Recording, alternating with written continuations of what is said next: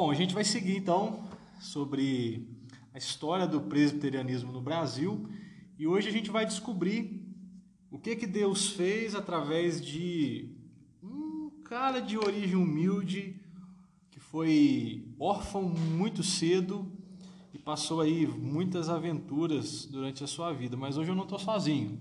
Eu estou aqui com três amigos muito queridos. Deixar que eles se apresentem aí.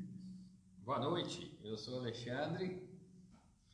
Boa noite, meu nome é Fred. Boa noite, eu sou o Éder. Isso aí. E hoje a gente vai conversar então sobre Eduardo Lene. Eduardo Lene nasceu na Irlanda e aí a data dele não é exata do seu nascimento, né? Nasceu aí entre 30, 1835 e 1837. E a vida dele já começou bem conturbada, né, gente? Cheia de altos Pois e é. baixos, né? Ficou órfão ainda na infância. muito novo, já teve essa experiência aí da ausência dos pais. Tem uma história, a questão do, do navio, parece que ele, que ele acho que ele fez uma viagem muito novo num navio quando ele foi entregue aos cuidados de uma senhora, né? Não sei se essa senhora era parente, se ela era uma, uma desconhecida. Parece que esse navio aí teve um problema com ele durante a viagem e por fim ele foi levado aos Estados Unidos. Essa senhora morreu, mais uma perda, né? É, me parece que ele teve aí cerca de. Foi, ficou duplamente órfão, né? não sei se existe essa expressão, órfão. não sei se existe essa expressão, né? Duplamente órfão, tanto de pais biológicos e agora dessa senhora que cuidava dele, né? Dessa senhora, exatamente. Mas parece que teve aí uma reviravolta na vida dele, né, Alexandre? Isso mesmo. Após o falecimento então dessa senhora, que era sua responsável até então, um médico alemão se interessa por adotá-lo para que ele estudasse medicina. Ele desde novo já se destacava por ser um jovem bem inteligente. Show, show de bola. E parece que essa essa influência do médico não foi só na questão profissional, né? Parece que esse médico ele era presbiteriano e o que incentivou até o, o parece que a pública profissão de fé, foi isso? É, exato. Esse médico ele incentivou, como você acabou de dizer, a, a, a- ele a frequentar essa a igreja presbiteriana, né, dedicando a sua decisão ao livro da graça abundante do Amém. Bunyan, né, Isso aí. do Bunyan. Também influenciou também fortemente essa essa decisão dele. Exato. Bom, e aí, gente, ele surgiu no coração dele o desejo pelo ministério, foi ordenado aí em 1868 e veio para o Brasil no dia 17 de agosto, eu acredito que desse mesmo ano aqui de 68, chegando em Campinas. E agora a gente vai falar um pouquinho sobre eh, a jornada dele a partir de Campinas. Ele veio como um missionário aí da Igreja Presbiteriana da Missão Sul e a gente agora vai falar um pouco sobre como que foi essa, essa caminhada, essa jornada dele aqui no Brasil. Vamos lá? Vocês querem compartilhar alguma coisa aí? É, ele, ele, ao ter esse chamado né, ministerial, ele entrou em contato com o pregador Robert Lewis Debney, o que acabou acolhendo ele na sua casa por três anos. Também como voluntário para fundar a primeira missão da Igreja Presbiteriana do sul do Brasil.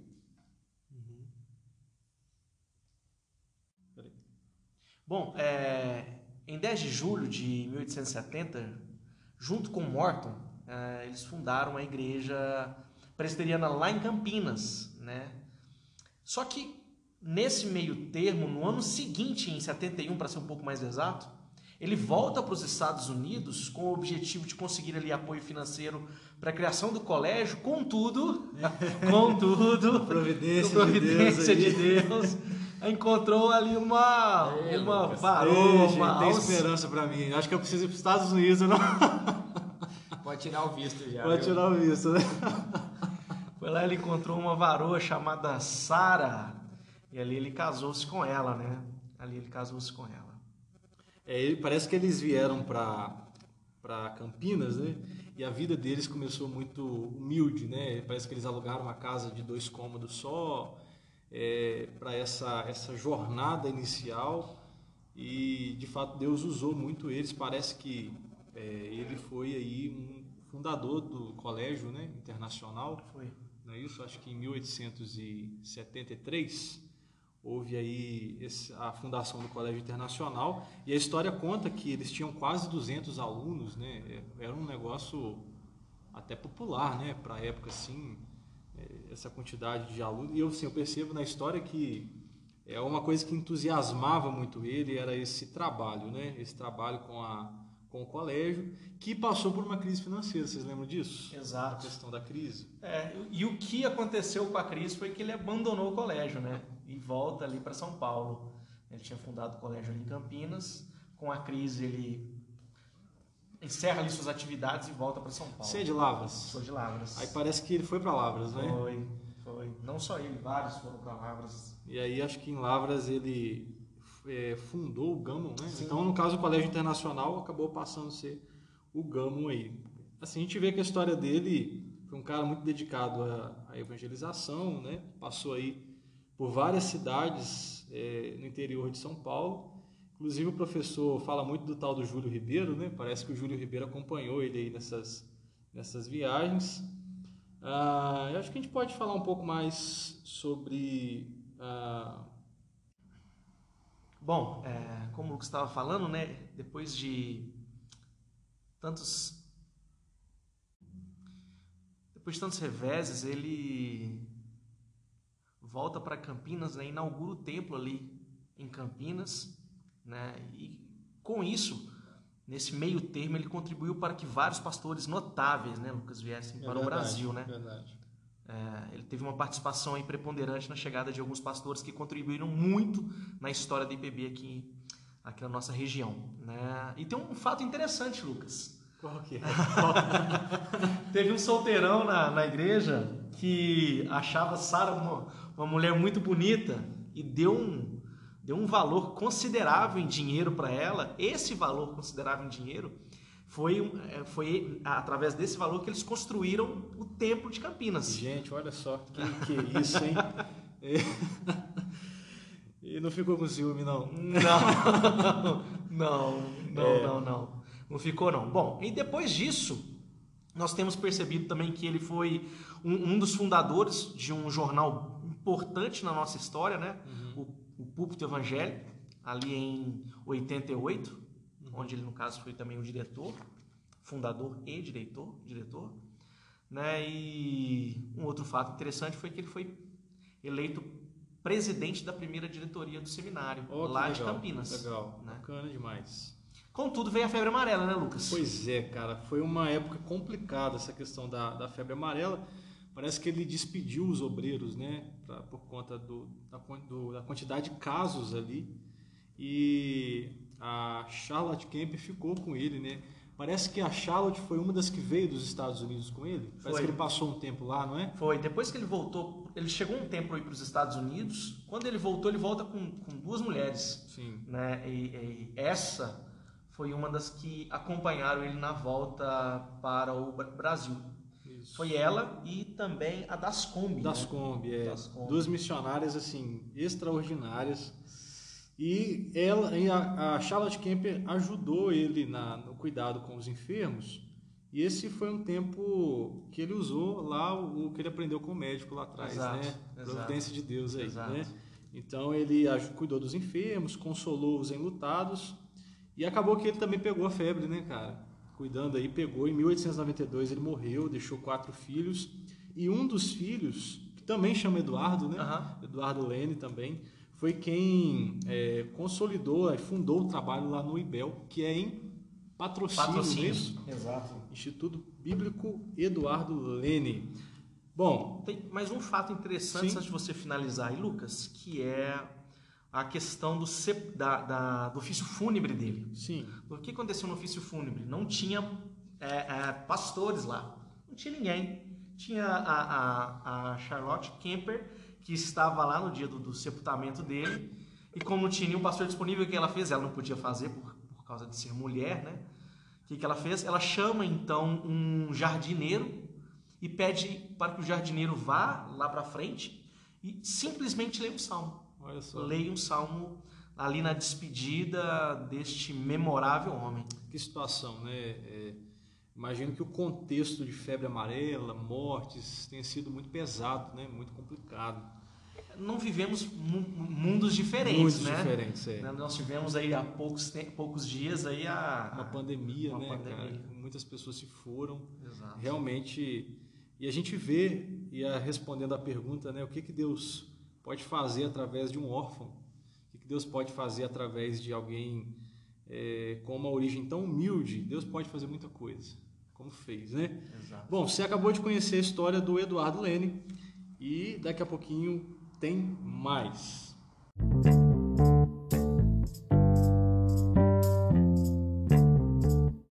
Bom, e nós voltamos para poder falar sobre mais uma personalidade da nossa história. Claro, gente, que aqui a gente está fazendo um apanhado mais geral, né, Fred? Uma coisa mais panorâmica, né? Exato. Então a gente está pontuando aqui é, aquilo que a gente entende ser mais importante, até porque se a gente parar para falar sobre as minúcias da vida desses homens, a gente precisaria de muito tempo, né?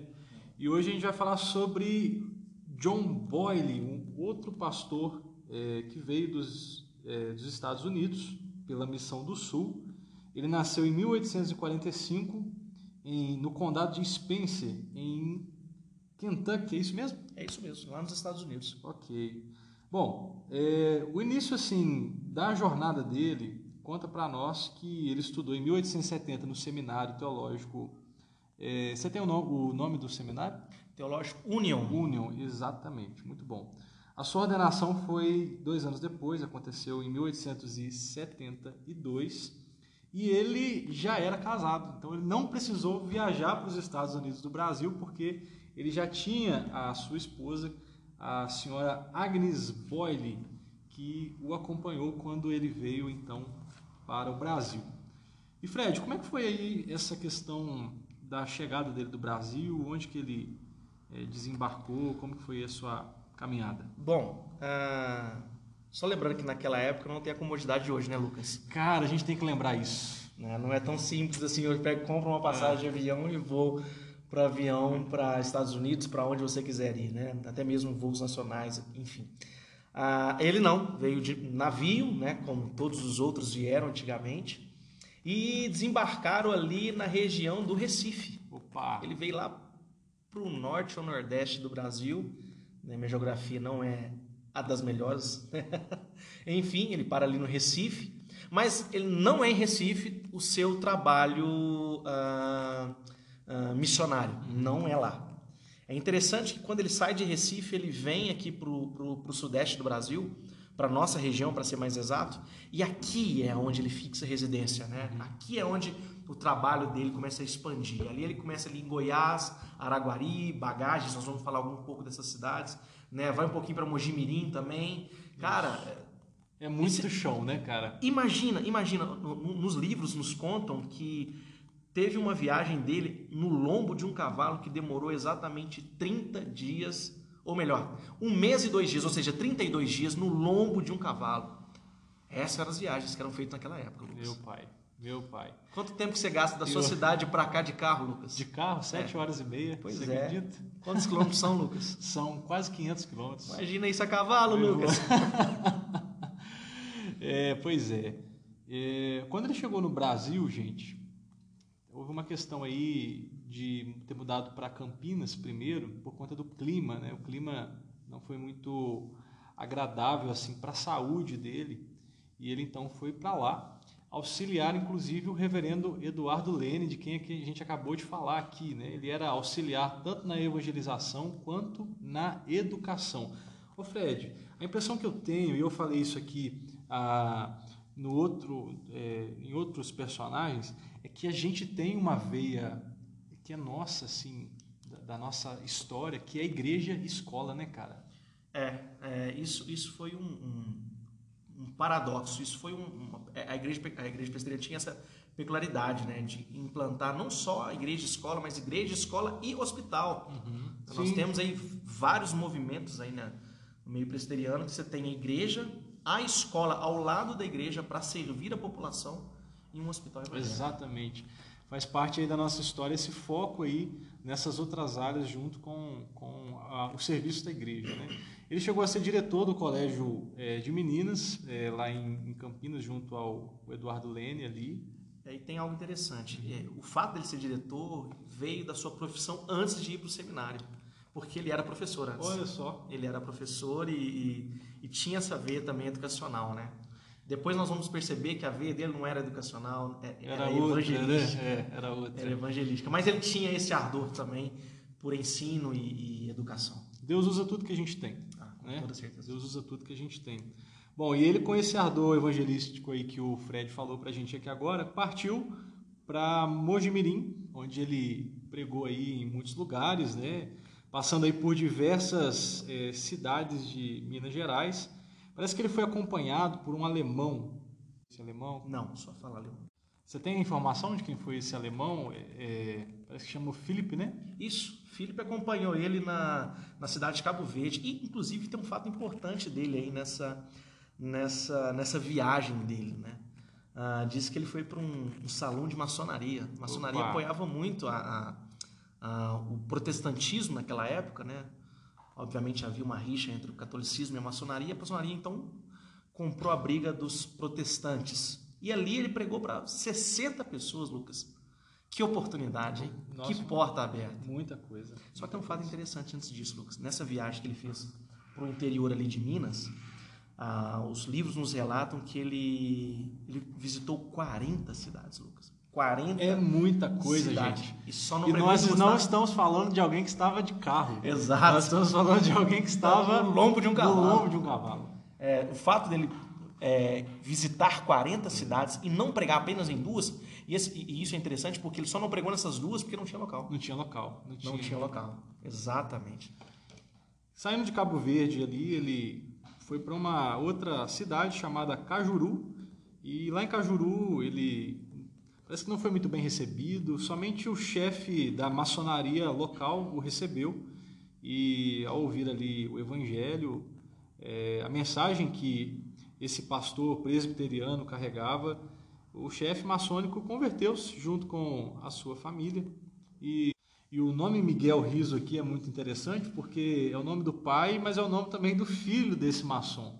E a história conta pra gente que o filho dele foi pastor a Igreja Unida de São Paulo. Então, trabalho que gerou fruto. Exato, ali, exato. Fruto para o reino ali, né? Exato. Mas em 1881 e 1882 aconteceu algo muito importante. Ô, oh, meu pai, o que, que foi? aconteceu, Alexandre? foi até Uberaba. Ah, por que, que ele foi até Uberaba? Não, não por que, que ele foi até Uberaba. Você é de onde, Alexandre? De Uberaba. E muitos anos depois, lá em Uberaba, nasceu o Alexandre. Exatamente, 100 anos depois. 100 anos 1982. depois. Seria, seria um legado? Olha só. Seria? Fica aí a reflexão.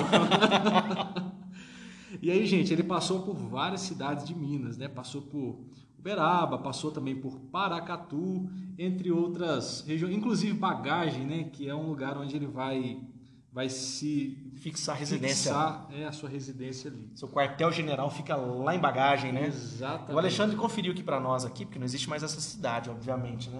O Alexandre conferiu para nós é, é Resende, né, Alexandre? Resende no Rio de Janeiro. Resende, no Rio de Janeiro. Resende. Bom, então, é, corrigindo, não é Rio de Janeiro, né? Também, a Resende também antigamente era chamado de bagagem, mas bagagem é Estrela do Sul. Estrela do Sul aqui em Minas. Olha. Inclusive, ah. era subordinada ao município de Patrocínio, ah, na okay. região de Patrocínio. É porque o Rio também tem uma, uma cidade que já uma se antiga chamou, chamada. Que é muita bagagem, né, é. cara? Demais. É muita bagagem. Demais. Bom, pessoal, é, ele foi para os Estados Unidos é, e ele trouxe de lá o reverendo George Thompson, que veio com ele, auxiliar ele no trabalho aqui. E aí foi então que ele fixou a residência lá em Bagagem. E Bagagem, Fred, foi meio que o centro de operações deles ali, né? É, ali é o QG dele. O QG deles. E aí ele foi para Goiás, região de Goiás, as cidades ali ao entorno, ao redor. Nessa época, gente, em 1889, parece, foi que ele lançou um periódico chamado O Evangelista. Outra prática muito comum também nessa época, né? Porque as ideias, inclusive a história conta pra gente que ele era meio polêmico assim, né? Ele era meio gostava de discutir, de argumentar, gostava de uma boa apologética. Então, a, o evangelista e a, como a gente viu aqui é, com os outros personagens, né, é, o puritano, a imprensa evangélica, todos esses foram os meios. Não tinha Instagram, né? Exato. Não tinha Twitter. Então, esses foram os meios que eles tinham para poder divulgar aí as suas, as suas, os seus pensamentos, os seus artigos. Bom, chegando no Brasil, lançou o Evangelista e aí, há alguns anos depois, poucos, dois ou três anos, acredito que foi em 1891, a sua esposa, junto com seus filhos, vão para os Estados Unidos. Então ele vem dos Estados Unidos, sua esposa vai, por uma questão é, do estudo dos filhos. né? Então, assim, para os filhos continuarem estudando, ela retorna com eles para lá e ele fica aqui no Brasil, trabalhando na formação de pastores. O Eduardo Leme também, que a gente falou agora, foi muito forte nisso, essa Exato. preocupação com a formação de, de novos pastores também. Sabe quem? Você está falando sobre formação de novos pastores, sabe? Um dos, um, dos, um, um dos personagens também principais da igreja presbiteriana também, que é o Álvaro Reis. Sim, Reverendo Álvaro Reis é fruto do trabalho do Boyle. do Boyle, olha só. É, olha, que, olha que interessante, o Álvaro Reis, é- o reverendo Álvaro Reis é fruto do trabalho do Boyle. O Boyle, depois, nós vamos falaremos, falaremos sobre isso um pouco mais, mais adiante, ele, eu vou dar só um spoiler aqui, ele começa quatro trabalhos em quatro cidades diferentes. Uau. E sabe quem que organiza essas quatro igrejas? O Álvaro Reis. Álvaro Reis. Álvaro Reis foi aquele pastor da igreja do Rio, né? Exato. Do Exato, Rio. ele mesmo. Ótimo, ótimo. Bom, pessoal, ele era um pregador assim, ele pregava sem parar. Ele, como o Fred falou, ele passou por 40 cidades e vilas pregando, distribuía a Bíblia e a história conta para nós que ele encontrou com um tal de Davi, né, Fred? Sim, oxe. O que, que aconteceu? Esse Davi, ele estava meio desgostoso com o padre da sua região. Né? Ele estava percebendo que a vida boêmia do padre não estava muito legal. né? E isso estava influenciando ele. Né? E até que ele descobriu que, esse Davi descobriu que os vizinhos eram protestantes. Os, os vizinhos eram protestantes. Até que um dia, por uma, um decreto divino, né, eles se cruzam. Davi e o reverendo Boyle. Olha só. E o reverendo Boyle prega o evangelho para ele de forma sistemática, né? E, e ele, ele se entrega ao Senhor. Aí Graças tem um detalhe interessante: ele e toda a sua casa, como daquele centurião, né? De São Paulo. convertidos, né? É. Olha só, gente, talvez você tá aí, ó, você tem um vizinho aí do lado que ainda não é cristão convertido, né? Talvez você pode ser um instrumento de Deus para que ele conheça a graça maravilhosa do Senhor. Exato. Bom, a gente vai caminhar para o final aqui. É, já passamos os 10 minutos. E a gente quer concluir, assim, pontuando algumas coisas, né? Ah, ele foi chamado para reabrir a imprensa evangélica, que havia fechado em 1892, mas ele recusou. Exato. Eu acredito que tenha muito a ver com o fato dele ter fundado o Evangelista, talvez ele tenha se dedicado mais ao próprio periódico, né? Ele também é, teve muitos problemas de saúde. E aí eu acho que a gente pode concluir aqui falando, né, dos- da sua saúde abalada e da sua morte súbita. Prematura, para ser mais exato, né? com 47 anos de idade. Olha que interessante, Lucas. Diz a história que ele que ele queria voltar voltar para casa, né? Tava querendo ir embora para casa e tal, lá no QG dele, lá em Bagagens, e ele andou 24 horas ininterruptamente em cima de um lombo de um burro, de um cavalo. Sem, Lucas, sem parar, 24 horas. É Quando ele chega em casa, os seus amigos olham para ele e falam assim: "Você não é a mesma pessoa". Sua saúde estava completamente abalada, seu estado febril, né? E, e diz o e diz a história que um tempo depois, depois de escrever tantas coisas, ele também era um escritor nato, né? Um teólogo nato. A casa incendeia. E ele e seus amigos, num, num, num esforço grande, né, para tentar ali diminuir as, as chamas, e diminuem ao longo da madrugada, só que isso leva ele para a cama. Leva ele para a cama. E quando leva ele para a cama, diz os, os estudiosos, né, e diz que na cama ele clamava pelo reino.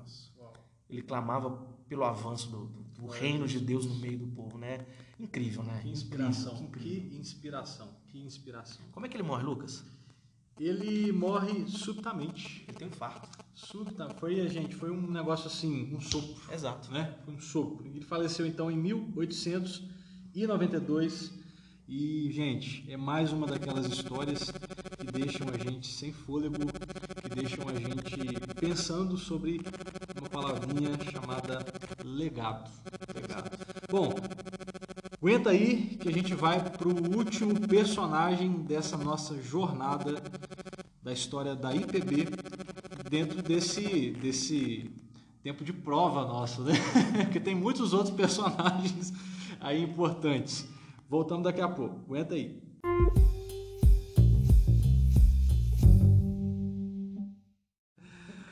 A gente voltou e agora nós vamos fazer uma viagem lá para o Nordeste. Nós vamos falar do missionário aí que é, foi o pioneiro do trabalho presbiteriano no Nordeste. Não é isso, Alexandre? É isso mesmo. Alguns historiadores chegam a o chamar de Simon no Nordeste. Rapaz, que é. responsa, hein? Pois é. Que responsa. A gente vai conhecer um pouco da história dele agora.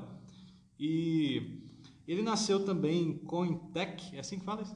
Cointec, é. né? Deve ser, né? Parece que é isso aí, né? em 1845. Ele também foi missionário do Sul, gente. Ele também estudou no Seminário Teológico Union, é o mesmo seminário que o John Boyle estudou. Ele foi ordenado em 1872. Ele não só estudou junto, mas eles foram é, parceiros no, no seminário. E quando ele se apresentou à Junta de Missões para vir para o Brasil, para o norte, nordeste do Brasil, ele se apresentou junto com o Boyle e a sua esposa. Vindo para o Brasil, eles desceram em Pernambuco e parece que as coisas não começaram tão lá em cima, não foi isso? É isso mesmo. No ano seguinte à sua ordenação, 15 de janeiro de 1873, então eles chegam a Pernambuco e ali começaria o seu notável trabalho como missionário e também educador, né? Exatamente. E, gente, não começou tão lá em cima, não sei quais eram as expectativas do coração dele, né? Mas ele começou pregando para um auditório pequeno, né? Foi aí 10 pessoas, não é isso? Incluindo adultos e crianças. Incluindo adultos e crianças. Pois é, às pois é. vezes é. a gente começa o ministério e a expectativa é um pouco maior, né? É um pouco maior, é. E como ele tinha dificuldade com o português, ele leu o sermão, né? Pois é, parece o Fred, né, Fred? É isso aí. Isso aí. Pois é. Eu imagino como é que não foi essa situação. E teve a questão dos congregacionais ainda, né? Os congregacionais já estavam no Brasil, então ele não foi o pioneiro do, do evangelicalismo no Brasil e encontrou aí esses irmãos que, querendo ou não, assim, já estavam desenvolvendo um trabalho, né? E ele chegou, já encontrou gente ali que já estava trabalhando há mais tempo do que ele, então quem está chegando precisa se adaptar, né, o que, né, ter, ter cuidado e ao mesmo tempo procurar também um espaço para poder divulgar ali a sua, a sua mensagem. É verdade. E como muitos dos pioneiros, né, nós vemos que ele criou um periódico, né, e o periódico chamava Salvação de Graça. Não teve assim uma longa duração, foram apenas 12 edições, uhum. mas contribuiu com certeza com a proclamação do evangelho aí nessa chegada dele. É isso aí. Bom, é, essa caminhada dele foi uma caminhada bem extensa também. Ele chegou e fundou em 1878 a Igreja Presbiteriana de Recife, como outras igrejas também, bem conhecidas inclusive, né? A Igreja Presbiteriana de Goiânia, que é uma igreja também bem conhecida, eu acho que são muito conhecidas até pela figura do Augusto Nicodemos, né? Parece que ele pastoreou as duas, não é isso? É, mas aqui, é, na verdade, é Goiânia e não ah, Goiânia, Goiânia, que é ali na divisa ali com, okay. com Recife e João Pessoa. Ótimo, gente, Mas é ótimo, é verdade, ótimo. viu? A igreja de Goiânia é bem é conhecida. por causa do Augusto Nicodemos. Ô, gente, olha, essa, a gente está aqui ao, ao vivo, vivo é e assim não, mesmo. não tem corte, tá? Então você está acompanhando aqui os erros aqui. Quem sabe faz ao vivo. Quem sabe? Quem erra, erra ao vivo também. Bom, então na hora que você for estudar para sua prova, não coloque que ele foi para Goiânia e não coloque a culpa na gente, que ele foi para Goiânia. Então passou por Goiânia, pela Paraíba, né, João Pessoa, João Pessoa, Maceió. Então você vê que a jornada dele foi uma jornada extensa. E aí, como o Fred falou no episódio passado, a gente sempre precisa lembrar que ele não estava de carro, ele estava aí ou a cavalo ou a pé. É verdade. E como todo começo, né, que não é fácil, Smith acabou trabalhando muito, grande parte do seu ministério sozinho. Porque os poucos colegas que chegaram a ajudá-lo, alguns foram transferidos, outros morreram. Então, o pioneirismo sempre tem essas dificuldades, né? Falta de obreiros. Falta de obreiros e amigos de ministério, né? Parceiros de, de caminhada. Verdade. Acho que a, a chegada da Susan, que é a, foi a esposa dele, talvez tenha ajudado um pouco nessa, nessa, nesse sentimento de solidão aí, né? É, com certeza. Chegou Deus aí uma. Mandou uma varoa. Mandou aí, uma né? varoa. Ô, Glória. Vamos orando. Vamos orando, vamos orando. Bom, ele vai para os Estados Unidos, mas antes de ir para os Estados Unidos, você tem aí alguma informação importante que você quer pontuar? É, o, o que ele destacava muito é porque ele era um homem muito culto, né? Culto. E também é, o que o acompanhava era uma grande biblioteca. Então isso aí fez com que ele tivesse assim sermões muito teológicos, né? Verdade. Diz que os sermões dele eram sermões longos, Fred. 50 minutos aí. Engraçado assim que ah, 50 minutos é longo? O que vocês acham? 50 minutos é uma boa pergunta, viu, Lucas? Eu acho que sim, os sermões que a gente tem ouvido aí são nessa faixa, né? São. De 30 a 50 minutos. Talvez para a época tenha sido longo, não sei, mas os historiadores dizem que foi um sermão longo. Sermões consistentes, doutrinários, né? Ele tinha essa preocupação aí também. E mais uma pessoa que tinha preocupação na preparação de obreiros para o campo missionário. Bom, mas ele foi para os Estados Unidos depois de 11 anos aqui no Brasil. E ele teve lá aquelas férias que não são férias, né, Alexandre? É uma férias assim. Você está de férias, mas você está divulgando o seu trabalho missionário, não é isso? É a férias de missionário, A né? férias de missionário, né? Ele voltou então para apoiar o trabalho lá em Recife. E aí surgiu, e aqui eu quero mandar um abraço especial para as irmãs da SAF. Mas a SAF nem sempre foi SAF, né? Não, não, não. Chamava SAS antigamente, né? SAS, SAS. Esse era, essa era a sigla, né? a sigla antigamente. SAS significa Sociedade de Senhoras. Auxiliador. É, Aliás, como é que é? Caso, Peraí, você falou que era o quê? Sociedade Auxiliador de Dos seminaristas. né? faz sentido, faz sentido, continua sendo. Então, SAS significa Sociedade Auxiliadora de Senhoras. Senhoras. Curiosidade que a primeira presidente foi a esposa Susan. Susan. Susan, Carolina Susan. Susan Porter. Bom, seguimos aqui então. Depois desse abraço carinhoso aí para as irmãs da SAF, que nós amamos muito, vamos continuar aqui a história do nosso, do nosso missionário, pastor John Smith. Alexandre, Ele participou também da organização do presbitério em Pernambuco. opa, junto com alguns missionários, Butler e Wardlaw. Então, e também com outros pastores recém-ordenados, inclusive o presbítero Potter. isso aí. Porter. Isso, chegou em, isso aconteceu foi em 1888. É legal acompanhando essas datas porque a gente vai tendo uma noção de como que o trabalho se desenvolveu é, em pouco tempo, né? Foi ganhando essa consistência é, durante a, a chegada dele. E aí, aproximadamente aí, uns 10 anos depois da chegada dele, ele chegou aí aproximadamente em 1878, nós já temos aí a criação de um presbitério. E para quem não sabe o que é um presbitério, vamos explicar o que é um presbitério. Alexandre, o que é um presbitério? O presbitério é a reunião de igrejas, né? Reunião de Nós igrejas. temos aí o nosso concílio superior às igrejas. Exatamente. Bom, foi para Nova Friburgo, não é isso? Rio de Janeiro, minha região lá. E lá em Nova Friburgo, ele fundou o seminário presbiteriano que foi transferido para São Paulo. E em São Paulo, gente, o- essa transferência eh, foi, na verdade, a união desse seminário presbiteriano como instituto teológico que havia sido formado por uma outra personalidade dessa história que se chama Eduardo Carlos Pereira. Uma das coisas interessantes sobre Smith é que ele lecionava várias matérias. O cara era, como a gente diz, né, com respeito aqui, o cara era bruto, né? Mandava verdade. muito bem. Inglês, história, geografia, aritmética, rudimentos de grego e hebraico. Opa! É, gente, olha só, uma nota importante é. Vocês sabem que existe a igreja presbiteriana independente, né? Ah, a gente já falou em outro momento que ela surgiu em 1903, houve a divisão de IPB e Igreja Presbiteriana Independente. E nessa época, na época aí de 1903, surgiu uma moção chamada Moção Smith, não é isso, Alexandre? É isso. Na verdade, ele solicitava que as igrejas mães norte-americanas elas ajudassem a igreja brasileira no trabalho de evangelização. Só que ele, ele tinha algumas restrições ao que estava sendo feito, né?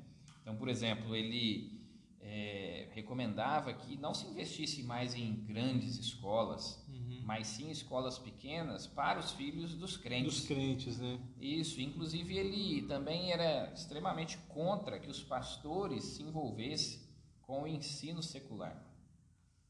Isso. E aí, nessa época, ah, houve uma, uma divisão aí de, de pensamentos a respeito se a escola deveria ter ou não fins eh, chamados de fins seculares, né? E aí a divisão ficou o seguinte: Missão Leste foi a missão que eh, apoiou que a escola, sim, ela pode ter fins seculares. Do outro lado, você tinha a missão Oeste, que é a missão que entendia que não, a escola ela não, não deve ter fins voltados para nada secular. Era um foco mesmo religioso, uma escola para os filhos dos crentes. Bom, já caminhando para o final da vida dele, tem alguns fatos interessantes, viu, Lucas? Por exemplo, que ele é, preparou mais de 50 homens para o ministério. Você acredita nisso? Uau, é muita gente. É mais muita de gente. 50 homens para o ministério. Aí um dia chegaram para ele e falaram assim: O senhor não vai descansar? Né, Você já ouviu essa frase dele quando ele fala assim: Eu teria uma eternidade inteira para isso. Uau, uau, Que benção. uau. É outra história, é outro patamar, não tem como comparar, né? Com É. os dias. Eu fico de hoje, pensando, eu fico pensando assim na, na parábola da mostarda, sabe? O reino comparado àquela semente, a menor das sementes, mas que de repente ele começa ganhando forma, né? Como é que foi o começo dele no, nor- assim, no Nordeste? Ele disse que foi um frágil começo. É verdade. E como é que ele está terminando a vida dele? Mais de 50, aproximadamente aí 50 pastores preparados. E quantas pessoas esses pastores também não alcançaram, não prepararam? Então, é, é, de fato, começou assim, aparentemente pequeno, talvez insignificante para alguns, mas essa, essa ação em prol do avanço do reino de Deus é, teve um, um- um- crescimento assim maravilhoso. A gente viu que ele volta aí para os Estados Unidos, né, para cuidar da sua saúde. Ele se aposentou em 1817, deixando aí, é, por conta da sua morte, deixando aí quatro filhos e duas filhas. E interessante que a história desses homens, eles, com todo esse trabalho, com toda essa dedicação, eles deixaram famílias fortes, né? Eles deixaram famílias que os seus filhos eh, produziram muita coisa para o reino de Deus. Os seus filhos foram ministros. eh, o, o outro filho aqui do, do Smith aqui foi médico também que usou a medicina para a glória de Deus. Enfim, frutos, não é isso? Exato, exato. Um fato também, já no finalzinho da vida dele, já bem velho, já é, é, quase para o Senhor o recolher, disse que ele estava, tinha acabado de acordar, ele chama a esposa e fala assim, eu tive um sonho nessa noite. Ela fala assim, o que você sonhou? Ele falou assim para ela, eu sonhei que eu estava entregando folhetos. Cara, assim, o cara tava sonhando que estava entregando folhetos lá no interior no do Brasil. interior, no interior. Tava lá nos Estados Unidos com o coração aqui. Exato. Imagina, imagina como é que co- como é que era a vida de um cara assim, né, bicho? Ó, É, eu, eu assim, eu sinceramente, eu, eu olho para a vida desses homens e eu, eu fico constrangido, gente. Eu, eu falo com Deus assim, Deus, dai-nos, dai-nos um pouco desse, desse amor, né? Um pouco desse, desse, desse Desejo, fervor, desse desejo, né? Faz-nos assim também, De realmente viver para a glória de viver Deus, para a né? glória de Deus. É, realmente, nós estamos aí já alguns passos só né, da nossa, do nosso ministério, que Deus nos ajude a, a viver dessa maneira, né? De maneira incansável, de maneira que glorifique o Senhor. Alexandre, você tem uma frase, eu vou pedir que você finalize com ela aí para o Lucas dar despedido pessoal. Se eu lembrar. É um desafio, né? É um desafio. Aquela que você fala que o mundo está para ver o que, que Deus pode fazer através de um homem cheio do Espírito Santo. É verdade. Uma vez é, eu ouvi de um pastor já ancião, pastor americano com um ministério aqui no Brasil, e ele desafiou né, que a gente realmente confiasse somente no Senhor e entregasse as nossas vidas a Deus. E o desafio dele é que o mundo conheceu poucas pessoas que realmente entregaram as suas vidas a Deus. Mas com aqueles que entregaram a sua vida a Deus, eles tiveram um legado muito grande. Né? Então o desafio para nós é esse, que a gente realmente entregue a nossa vida totalmente ao Senhor. É isso Para aí. que o mundo possa ver a glória do Senhor. Né? Amém, amém.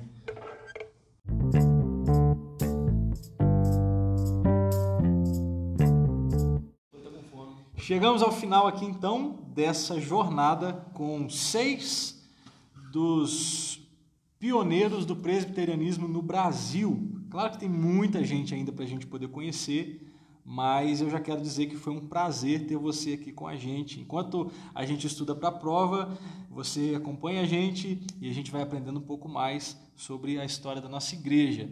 E eu quero me despedir aqui também com essa turma que está aqui. É isso aí, Lucas. Obrigado pela oportunidade. Deus abençoe sua vida, seu ministério, né? Né, Não sei se já começa no próximo ano ou se demora um pouco mais nesse período de licenciatura, mas que Deus esteja te abençoando. Certamente seu minis- seu ministério será regado de ricas e poderosas bênçãos. Que Deus te use com poder e graça, meu irmão. Deus te Amém. abençoe. Amém. Obrigado, Lucas, pelo privilégio de participar. Obrigado a você aí que nos ouviu e que Deus esteja te abençoando. Amém.